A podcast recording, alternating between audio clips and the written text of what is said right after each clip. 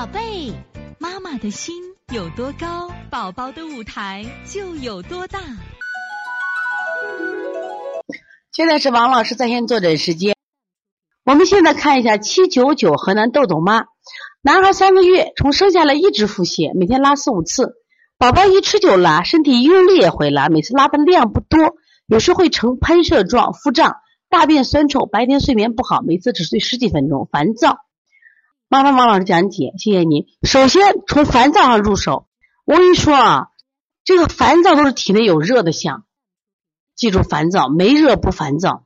人体你看五心烦躁，这些人都是有虚热的人。说这个小孩生下来一直腹泻，一吃就拉。另外，我想问一下，拉的很臭啊，睡眠也不好。首先问一个问题，豆豆妈在不在？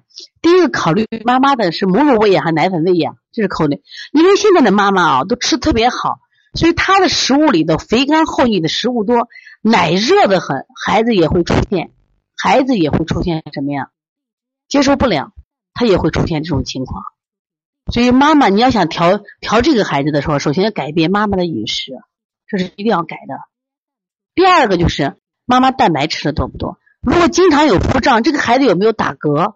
刚才我讲食物不耐受的时候，如果这个孩子经常打嗝、腹胀。那你考虑还是什么呀？有蛋白不耐受的现象。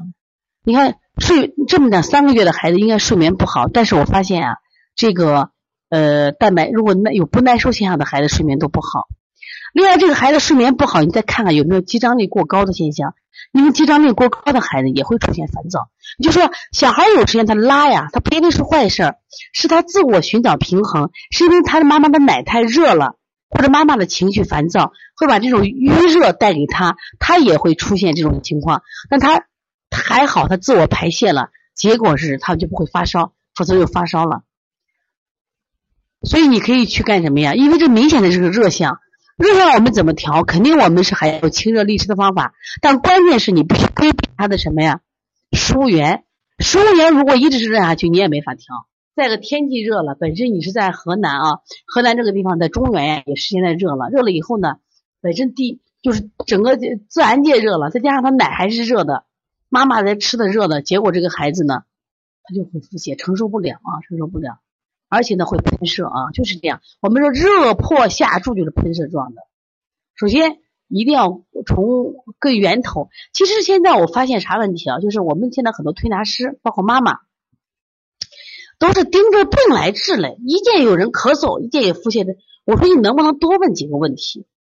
为啥？就看他是怎么来的病，你知道吧？怎么来的病，这是最重要的啊！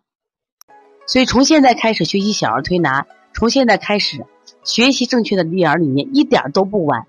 也希望我们今天听课的妈妈能把我们所有的知识，通过自己的学习，通过自己的分享，让更多的妈妈了解，走进邦尼康小儿推拿。